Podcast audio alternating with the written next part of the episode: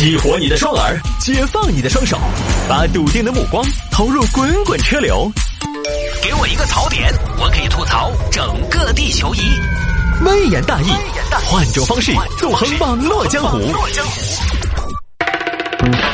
来喽，欢迎各位继续回到今天的微言大义。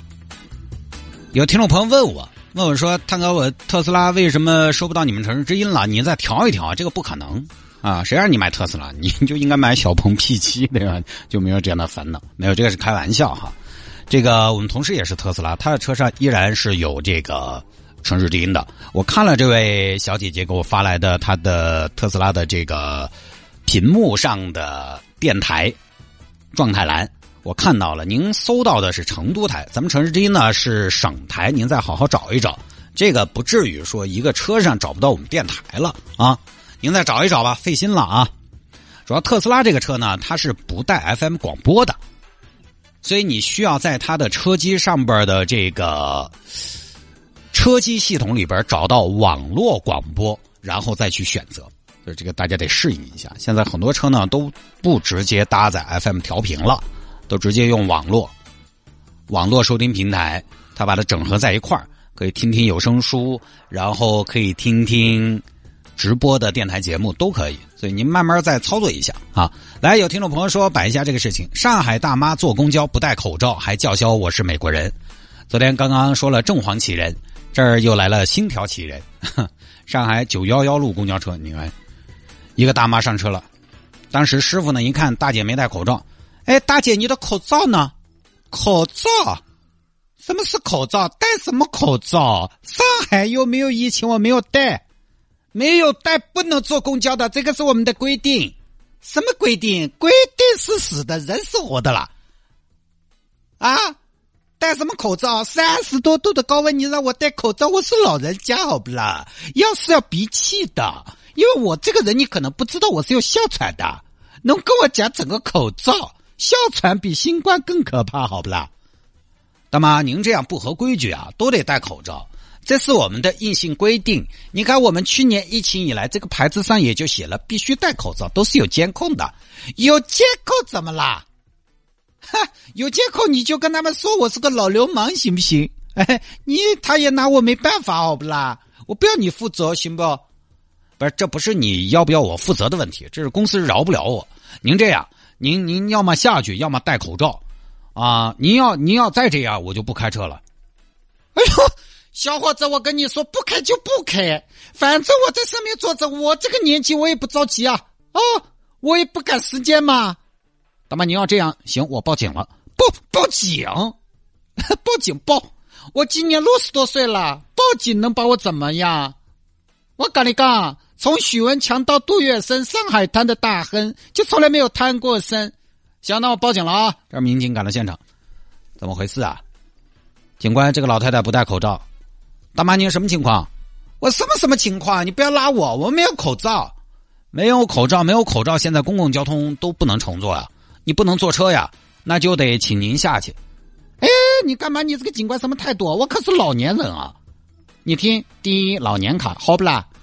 老年人也得遵纪守法。最近疫情有所反弹，局部疫情不容小觑。我们上海作为大都市，啊，作为中国对外的窗口，也不应该松懈嘛。要保持警惕嘛，对吧？啊，请您下去。我不下去，怎么样？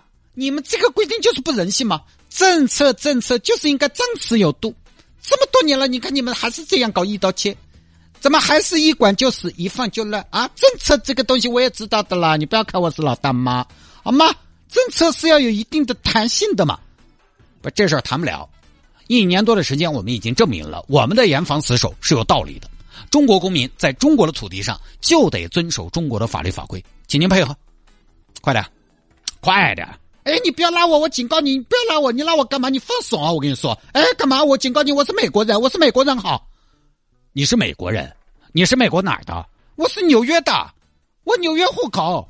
哎呦，纽约还有户口啊！再说了，大妈，你美国人怎么了？哎，你要不说是美国人也就算了，你一说我更来气了。来下车，下车，下车！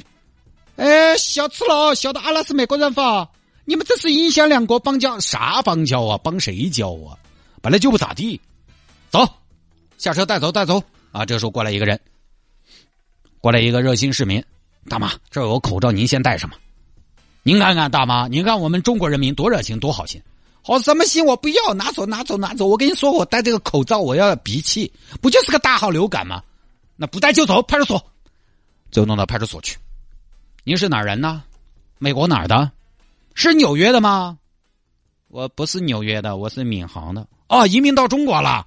呃，土生土长，就这么个事情啊。我们就简单一点好了。当然，这个事情呢，就后来哈，有有有未经证实的消息说，这个大姐呢，确实是个美国人。她是双重国籍，但是咱们国家不允许，所以把她的户籍注销了。但是这个呢，没有权威的渠道证实，没有证实。我在网上搜尽了相关的信息，发现呢，都是一些自媒体呀什么的在说。微博也有账号在发，但是微博呢，那些账号呢，加微的发的多不多？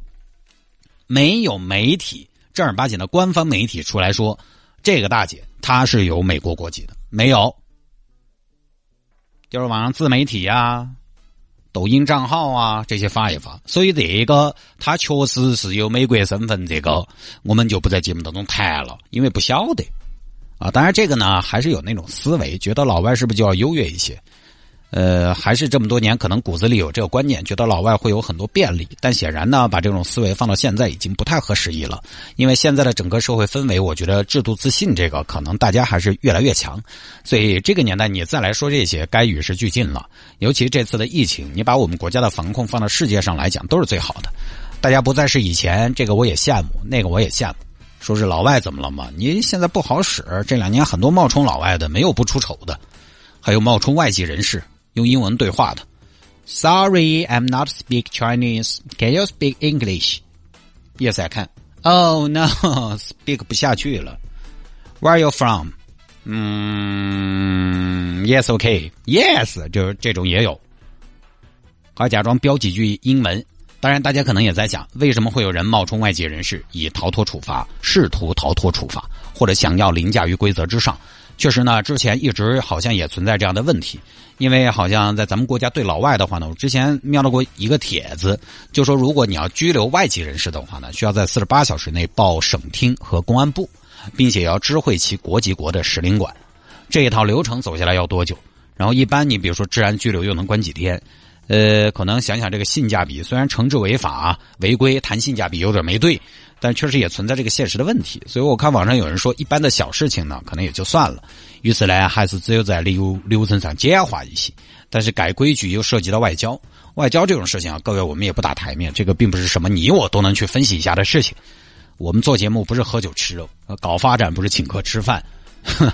酒桌子上呢，你啥子都可以摆啊，反正酒桌子上酒过三巡，中东地区你也懂点儿，巴以冲突你也晓得点儿，耶路撒冷三千年你也懂。希腊和土耳其你要擦一脚，阿塞拜疆和亚美尼亚你要抬一下，那都是什么？那都是摆散龙门阵。反正啊，现在这个社会氛围，各位真的不用 再以老外为优越了，尤其在大城市。你在上海，你说你是美国人，美国人咋子嘛？上海人不香的吗？你这